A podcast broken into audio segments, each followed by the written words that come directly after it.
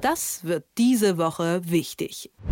Nach Italien führen nun auch Frankreich und Griechenland eine Corona-Impfpflicht für Gesundheits- und Pflegekräfte ein. Für Nicht-Immunisierte wird zugleich auch der Zugang zu Innenräumen, etwa von Restaurants oder Bars, erschwert.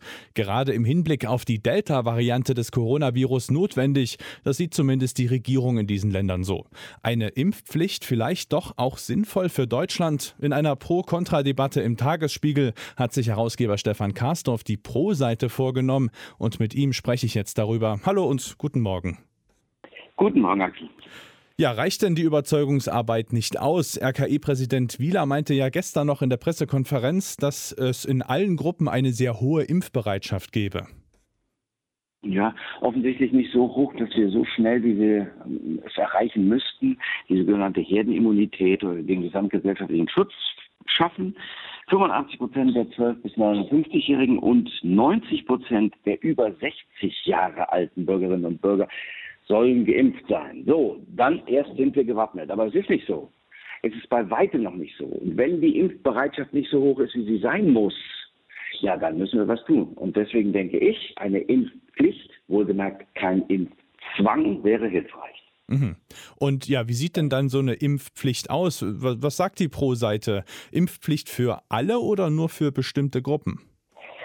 Ja, also wenn es nach mir ginge, aber nach mir geht es ja nicht, mhm. dann wäre es für alle Erwachsenen von 18 Jahren an. Aber ich denke mal, dass dann ganz bestimmt die für unser Gemeinwesen, für das uns wichtige Gemeinwesen fun funktionierenden äh, Funktionsträger, für das Funktionieren unseres Gemeinwesens besonders wichtigen Gruppen, die sollten geimpft werden, finde ich. Mhm. Also Ärzte, Pflegepersonal, Lehrer, Erzieher, Polizisten, Feuerwehrleute, halten Menschen im Staatsdienst. Der Begriff sagt es ja schon, Staatsdienst, Staatsdienst. Wir dienen dem Staat, dem Staat. Der Staat ist ja nicht irgendwas.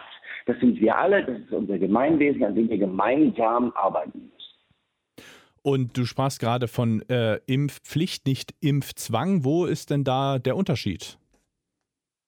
Naja, also Impfpflicht bedeutet, die Wahlpflicht, die muss ich ja nicht wahrnehmen, wenn ich gute Gründe habe, das nicht zu tun. Oder mhm. Schulpflicht haben wir ja nun auch. Also wenn es keine Pflichten geben dürfte, für den Staat solidarisch zu handeln, dann dürfte es ja auch, wie gesagt, keine Schulpflicht, Wahlpflicht anderes geben, äh, Schulpflicht geben. Mhm. Ich finde, es ist eine, sagen wir so, Solidaritätspflicht. Das unterscheidet vom Zwang. Ich möchte schon, dass die Menschen ein, eine Einsicht haben, dass Solidarität nicht Wortgeklingel ist. Solidarität besteht aus solidarischem Handeln. Und für das Gemeinwesen besser ist es, wenn wir alle gewappnet sind. Delta, Lambda, was da auch immer noch kommt. Je mehr Menschen geimpft sind, desto mehr desto mehr sind die Alten und die Kinder, die Risikogruppen, denen wir ja in den zurückliegenden Monaten, in den zurückliegenden mehr als einem Jahr sehr viel aufgebürdet haben, vor allem die Kinder, die die Folgen dazu tragen hatten, dass die dann geschützt sind. Wir können nicht nochmal, sage ich, besser nicht nochmal in einen Lockdown, in einen Shockdown. Das schaffen wir als Gesellschaft nicht. Und wer das verhindern will, wer das vermeiden will, der muss solidarisch handeln. Impfpflicht, von der kann man sich dann natürlich auch befreien lassen. Wenn ein Arzt sagt, dann nein. Wenn ein Arzt sagt nein, dann nein. Mhm. Oder wenn du sagst, ich will mich nicht impfen lassen, gehe aber zu einer zertifizierten Impfberatung. So sagt, sagt Oma, ein Professor, ein Impfforscher, ein Professor von der Emory-Universität in den USA, der sagt, mit einer zertifizierten Impfberatung und dann kannst du dich befreien lassen. Aber ich finde schon, dass ein bewusstes Handeln dazu gehört. Will ich mich bewusst herausziehen aus dem, was wir, sagen wir mal, gesamtgesellschaftlich für eher richtig halten. Jetzt gehen wir mal davon aus, äh, ja, so eine Impfpflicht, das ist ausgeschlossen und kommt nicht auf die Tagesordnung. Äh, was müsste sich denn in deinen Augen tun, damit wir die Leute vielleicht doch zu so einer 85-Prozent-Quote äh, überzeugen können? Was muss sich da ändern? Na, das Problem ist, dass die Argumente, die wir jetzt alle gehört haben, dass der Fluss der Argumente zu versiegen scheint, ist ganz schwierig, den Leuten immer zu sagen, also das ist alles ganz wichtig, ganz wichtig und dann tun sie es möglicherweise doch nicht. Mhm. Also wir müssen vor allem, denke ich mal, die Impfhürden abbauen. Also, wir reden doch darüber, dass es notwendig sei, die Menschen zu überzeugen. Das müssen wir dann tun, indem sie, wenn sie denn geimpft werden wollen, nicht so lange Anlauf nehmen müssen. Das ist ja auch schon mal eine Impfhürde. Also angenommen, du sagst, naja gut, ich will es mir mal überlegen. Hm. Ja, da kommst du ja gar nicht so schnell zum Impftermin. Das ist ja nicht so.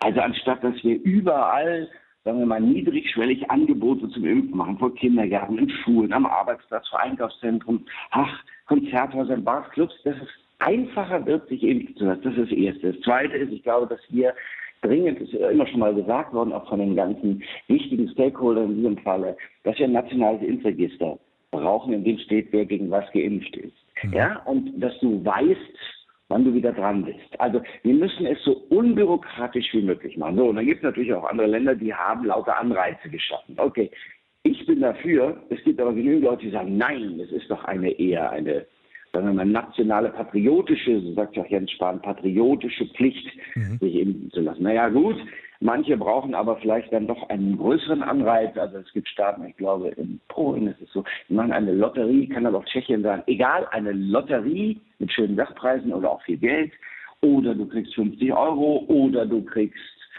ja, wie in diesem einen Fall in Friedland in Mecklenburg, kriegst du pro Geimpften ein Freibier. Der hat eingeladen, hatte eingeladen zum Spiel Deutschland-England, ging leider nicht so gut aus, aber immerhin, da konnte man sich impfen lassen und pro Geimpften gab es ein Freibier. Jetzt nicht für den, der geimpft war, aber für die anderen. Das finde ich irgendwie gut.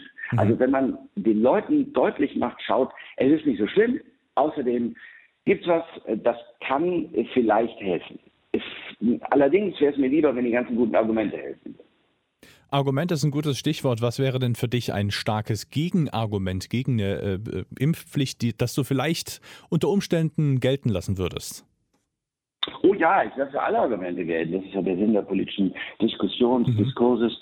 Ähm, also ich, so, ich glaube nur, dass das Gemeinwohl und der Schutz der Schwächen innerhalb des Gemeinwohls äh, diese leise Einschränkung, die auch von manchen als leise Einschränkung empfunden, äh, der persönlichen Freiheit zulässt. Äh, ich will nur darauf hinweisen, dass Lockdowns nun die massivste Einschränkung der persönlichen Freiheit sind und davon hatten wir schon einige. Also ich mhm. glaube, dass die Impfpflicht da harmlos ist. Aber es gibt das Recht auf körperliche Unversehrtheit. Das allerdings achte ich hoch. Nur, nochmal, ich, ich glaube, dass es, dass es wichtig ist, den Menschen deutlich zu machen, dass es ein noch höheres Gut geben kann. Ich will das jetzt nicht im Detail werten, ich will nur sagen, der Schutz des Gemeinwesens, der Schutz der Schwächsten innerhalb, innerhalb einer Gesellschaft, die Solidarität mit ihnen, die steht für mich noch höher.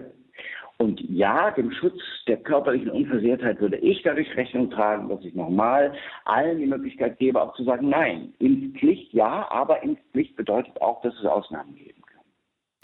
Jetzt hast du ja nun gesagt, dass vor allem dann die Leute im Staatsdienst oder eben die, die ja sprichwörtlich den Laden am Laufen halten, also Ärztinnen, Ärzte und äh, das Pflegepersonal, dass die vor allem dann zu einer Impfpflicht rangezogen werden sollten in diesem Szenario.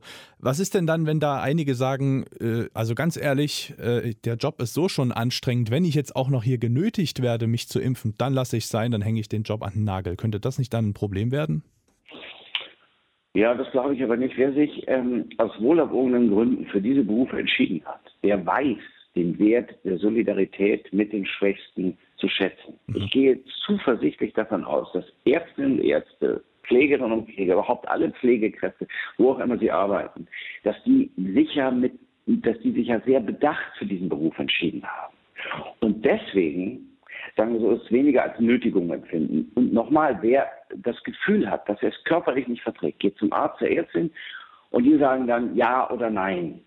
Wenn die sagen ja, dann muss man sich das halt eben dreimal überlegen, ob man der Impfpflicht oder dem, dem, dem Wunsch, sie mögen sich doch impfen lassen, nachkommt mhm. oder vielleicht dann doch. Ich kann nur sagen, das RKI hat große äh, Factsheets rausgebracht. Da kann man rausfinden, was an den Vorurteilen gegen das Impfen Bestand hat und was nicht. Und äh, naja, nun wundert es mich nicht, das RKI ist natürlich fürs Impfen und da kann man sehen, dass äh, sehr, sehr viele Argumente für das Impfen sprechen. Mhm. Und deswegen glaube ich, dass ja, du mit dem Punkt noch mehr Aufklärung recht hast. Das muss man ja bei uns inzwischen irgendwie googeln oder auch Ecosia angucken und suchen diese ganzen Fakten pro Impfen und gegen die Angst vom Impfen. Und ich glaube, dass es gut wäre, wenn die Bundesregierung jetzt noch einmal tief Luft holte und alle zu überzeugen versuchte, indem sie die, sagen wir mal, äh, vor, das hat ja jetzt der Bundespräsident der Bundesärztekammer auch gesagt, dass vor dem abendlichen Lagerfeuer im Fernsehen, äh, vor der Tagesschau, aber auch gerne vor heute, fünf Minuten pro Impfen, wenn sie das denn wollen, eine Werbung stattfindet mit Argumenten dafür, um die Menschen davon zu überzeugen, dass sie etwas für die Gesellschaft tun können. Warum hat das bis jetzt noch nicht stattgefunden? Fragt Klaus Reinhardt, frage ich mich auch. Ja, jetzt ist für mich die Frage, ähm, gehen wir mal davon aus, wir schaffen es dann ja, vielleicht doch nicht äh, die Leute zu überzeugen, eben mit solchen Kampagnen.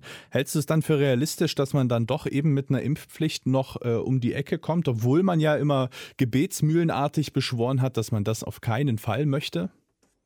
Ganz gewiss nicht vor der Wahl.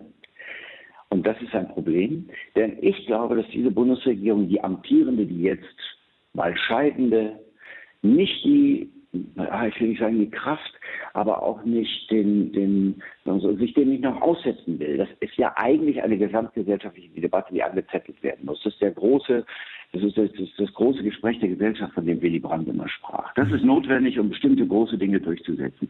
Erstmal ist die Zeit jetzt knapp. Zweitens haben wir eigentlich ja Wahlkampf. Ich meine, erstaunlich, dass die Leute in Urlaub gehen, aber gut. Also ich meine, die Wahlkämpfer in Urlaub gehen. Gut, das müssen Sie selber wissen.